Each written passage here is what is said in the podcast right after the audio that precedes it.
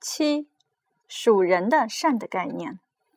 我们再回到所寻求的善，看看它究竟是什么。它看来在每种活动与记忆中都不同。医术的善不同于战术的善，其他类推。那么每种活动和记忆中的那个善是什么？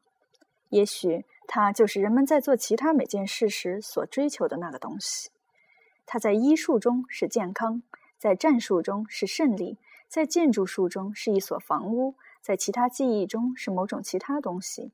在每种活动和选择中就是那个目的，其他的一切都是为着它而做的。所以，如果我们所有的活动都只有一个目的，这个目的就是那个可实行的善。如果有几个这样的目的，这些目的就是可实行的善。这样，我们就从一条不同的理路达到了与前面同样的结论。但是，我们还要把它进一步说清楚。如果目的不止一个，且有一些我们是因他物之故而选择的，如财富、长笛，总而言之是工具，那么显然并不是所有的目的都是完善的。但是，最高善显然是某种完善的东西。所以，如果只有一种目的是完善的，这就是我们所寻求的东西；如果有几个完善的目的，其中最完善的那个就是我们所寻求的东西。我们说，那些因自身而值得欲求的东西，比那些因他物而值得欲求的东西更完善；那些从不因他物而值得欲求的东西，比那些既因自身又因他物而值得欲求的东西更完善。所以，我们把那些始终因其自身而从不因他物而值得欲求的东西称为最完善的。与所有其他事物相比，幸福似乎是最会被视为这样一种事物，因为我们永远只是因它自身而从不因他物而选择它。而荣誉、快乐、奴斯和每种德性，我们固然因他们自身之故而选择他们，因为即使他们不带来进一步的好处，我们也会选择他们。但是我们也为幸福之故而选择他们。然而，却没有一个人是为着这些东西或者别的什么而追求幸福。从自足的方面考察，也会得出同样的结论。人们认为完满的善应当是自足的。我们所说的自足，不是指一个孤独的人过孤独的生活，而是指他有父母、儿女、妻子，以及广言之有朋友和同邦人。因为人在本性上是社会性的，但是这里又必须有一个限制，因为如果这些关系要扩展到一个人的祖先和后代以及朋友的朋友，那就没有完结了。不过这个问题还是留到后面讨论。我们所说的自足，是指一事物自身便使得生活值得欲求而无所缺乏。我们认为幸福就是这样的事物。不仅如此，我们还认为幸福是所有善事物中最值得欲求的，不可与其他善事物并列的东西。因为如果它是与其他善事物并列的，那么显然再增添一点点善，它也会变得更值得欲求。因为添加的善会使它更善，而善事物中更善的总是更值得欲求。所以，幸福是完善的和自足的，是所有活动的目的。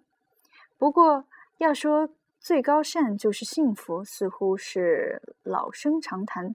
我们还需要更清楚地说明它是什么。如果我们先弄清楚人的活动，这一点就会明了。对一个吹笛手、一个木匠或者任何一个匠师，总而言之，对任何一个有某种活动或实践的人来说，他们的善或者出色就在于那种活动的完善。同样，如果人有一种活动，他的善也就是于这种活动的完善，那么我们是否认为木匠、鞋匠有某种活动或实践，人却没有，并且生来就没有一种活动？或者我们是否？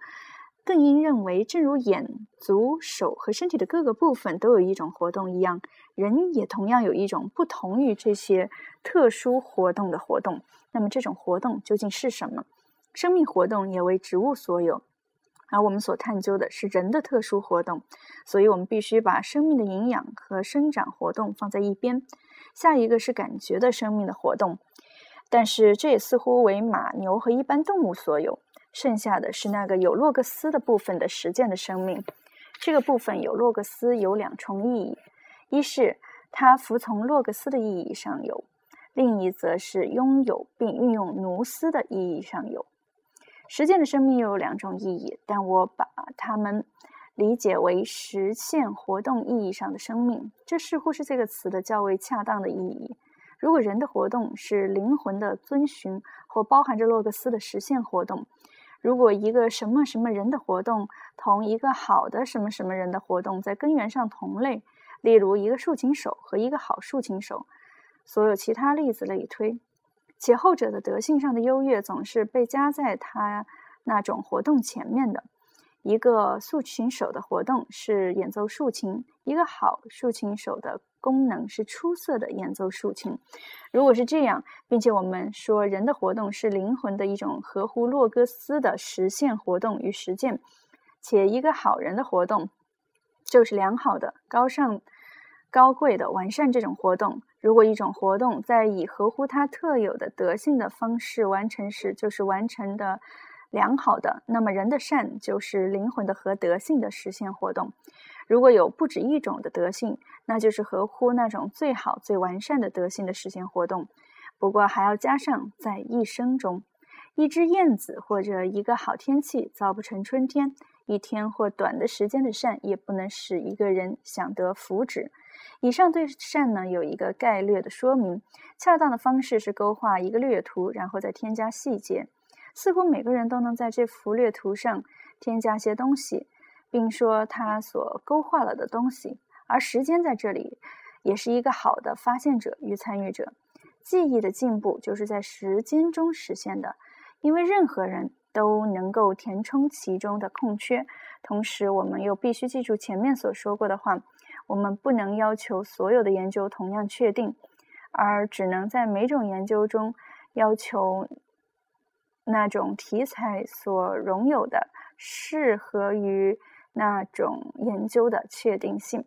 木匠与几何学家都研究直角，但是方式不同。木匠只要那个直角适合他的工作就可以了，几何学家关照的则是针，他要弄清直角的本性与特性。我们在其他题材上也应当这样做，这样才不会抓住了次要的东西而忽略了主要的东西。同时，也不需要在所有问题上要求同样的时点。有时它已经是明白无误，就如始因那样的事实。事实就是最初的东西，它就是一个时点。不同的时点是以不同的方式获得的，有的是通过归纳，有的是通过感觉，有的是通过习惯等等。对每种时点，我们必须以它的本性的方式理解，必须正确的定义它们，因为它们对于而后的研究至关重要。时点是研究的一半，它使所要研究的许多问题得以澄清。